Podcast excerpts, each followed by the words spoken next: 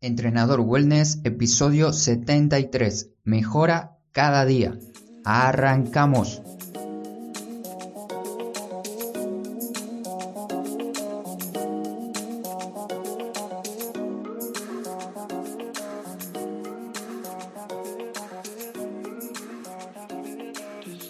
Muy buenos días para todos, bienvenidas y bienvenidos a otro episodio más de Entrenador Wellness este podcast donde vas a aprender realmente sobre entrenamiento, alimentación y lo fácil que es generar hábitos saludables para que obtengas la vida que de verdad te mereces. Hoy es viernes 2 de agosto del 2019 y le quiero contar algo muy importante en lo que vengo trabajando ya hace bastante tiempo. Es un programa de entrenamiento online que se llama Cambia tu estilo de vida. Por ahora lo dividí en tres meses, para que cada mes, cada semana, cumplamos distintas tareas para que puedas mejorar tu salud. Esto no es enviarte una rutina de entrenamiento para que hagas en casa y listo, ya me olvide completamente de ti. Esto es un programa que te voy a acompañar durante los tres meses para ayudarte a cambiar de verdad el estilo de vida que estás llevando actualmente por uno más saludable. Si estás interesada o interesado, puedes solicitar más información en mi página de contacto para que pueda reservarte un lugar, ya que al ser personalizado tendré tiempo para cinco personas como máximo. Dicho todo esto, con esta introducción, ahora sí vamos con el episodio en el que hoy no te voy a hablar específicamente de movimiento, de alimentación, de entrenamiento como lo vengo haciendo. Quiero compartir contigo algunas de mis experiencias personales que espero que puedan ayudarte desde algún punto o desde la manera que escuches este episodio. Como viste el título, Mejora cada día, se puede hablar de todo, pero no es mi intención. Lo que quiero es enfocarme más que nada en pequeñas prácticas diarias que puedes hacer para progresar como persona y también como profesional. Todo lo que te voy a hablar no es lo único que debes hacer, no es lo único que puedes hacer y tampoco es lo más ni menos recomendable. Esto es solo mi experiencia y quiero compartirla contigo, ya que llevo tiempo transmitiendo mensajes por aquí, por el podcast, y me siento con más confianza para transmitirte este tipo de mensajes. Estoy seguro de que tú también tienes prácticas diarias que realizas a menudo que te ayudan a progresar y si tienes alguna que desees compartirla conmigo o con las personas que escuchan el podcast, puedes hacerlo en los comentarios o bien en mi grupo privado de Facebook. También si te da vergüenza o no tienes ganas de hacerlo en público, me lo puedes escribir por privado a mi página de contacto. Empezaré con una breve historia real, una historia de mi vida que iré enlazando con consejos prácticos para que puedas ponerlo en práctica hoy mismo. Así que presta mucha atención a este breve resumen, muy breve, de mi vida en Mataró. En el 2017 tomé una de las mejores decisiones de mi vida, que fue viajar, viajar desde Argentina hasta Barcelona, emigrando para conocer nuevas personas, nuevos lugares, para poder conocerme a mí mismo también, para aprender a desenvolverme solo, sin ayuda de nadie. Y otra excelente y gran decisión fue de Barcelona elegir una ciudad un poco más pequeña como ser Mataró.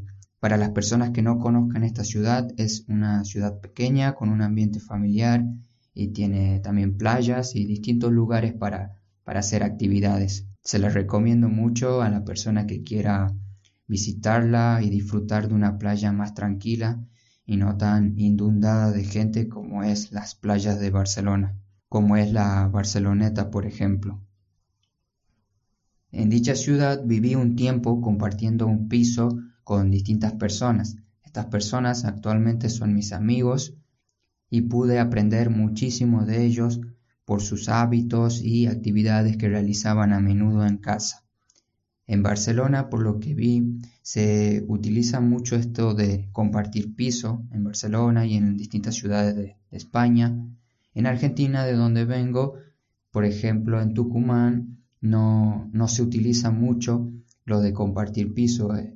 Y hasta suena un poco raro porque cuando yo le contaba a mi mamá o a mi papá sobre esto de alquilar piso, dudaban mucho y se ponían poco tristes, nerviosos porque estaba viviendo con otra gente. Pero al pasar el tiempo me di cuenta que es algo normal ahí. Quizás en la capital, en Buenos Aires, eh, compartir piso sea algo más normal y algo más habitual. Y a partir de esta introducción, de esta historia, quiero, como te dije, enlazarte los consejos y el primero de ellos es mira lo bueno. Para mejorar como persona y también como profesional, tenemos que ver lo nuevo, tenemos que ver lo bueno, lo positivo, lo creativo y lo verdaderamente práctico de una persona. No debemos quedarnos con lo negativo o con lo que las personas hacen mal, como típicamente hace una persona conocer otra. No quiero decir que todos hacemos lo mismo, pero sinceramente pasa muy a menudo esto. Todos en algún momento de nuestras vidas opinamos de alguna persona sin conocerla. Yo también lo hice hace muchos años atrás, sin embargo, Hoy en día ya esto directamente ni se me pasa por la cabeza. Puedes probar en esto un ejercicio muy simple que es mirar al pasado y ver cuánto mejoraste. Muchas veces creemos que estamos estancados y que no avanzamos y si nos ponemos a pensar dónde estábamos el año pasado en esta fecha, te va a sorprender tu propia respuesta y cómo progresaste. Entonces, al momento de conocer una persona, no tenemos que enfocarnos en la parte mala, como te dije, por ejemplo, cómo se alimenta la persona, no le gusta entrenar, no le gusta leer, la ropa que lleva o los elementos que utiliza, etc.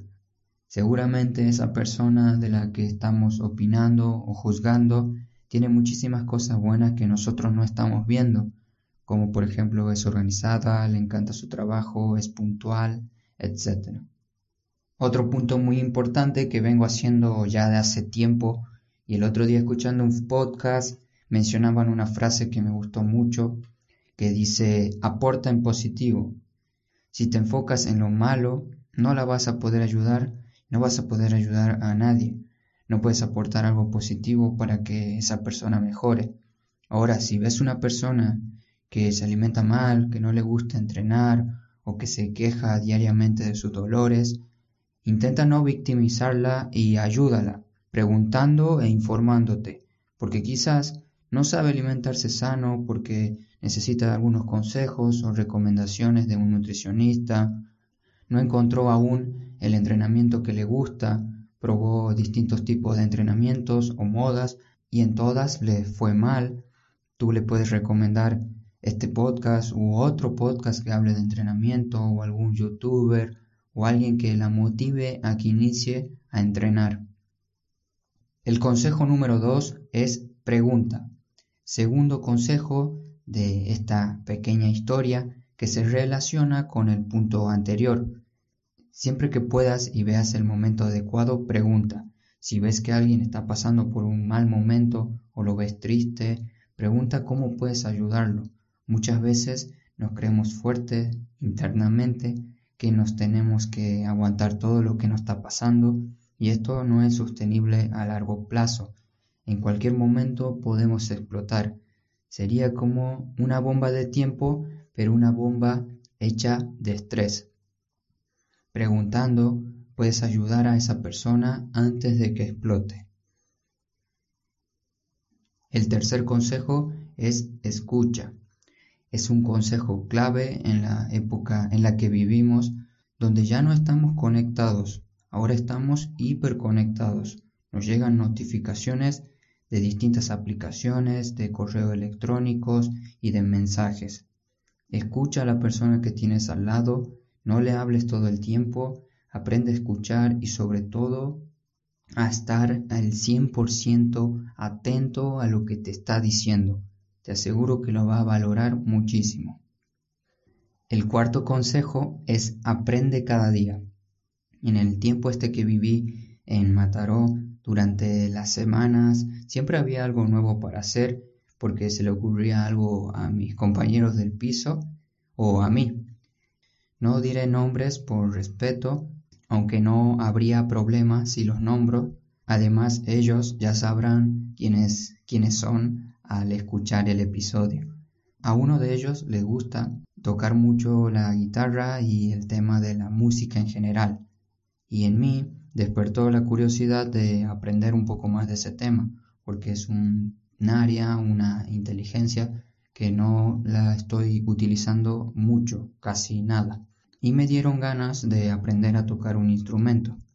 Primero había pensado en la armónica, aunque ahora como mi novia tiene un ukulele, estoy de vez en cuando practicando un poco eh, en esto para tocar por lo menos una o dos canciones de este instrumento.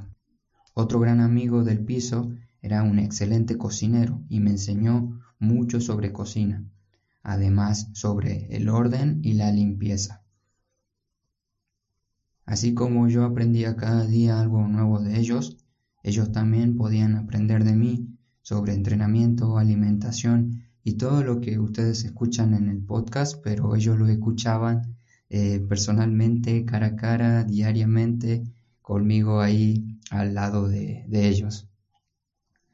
Y el último consejo, el consejo número 5, es que no te rindas, todo llega.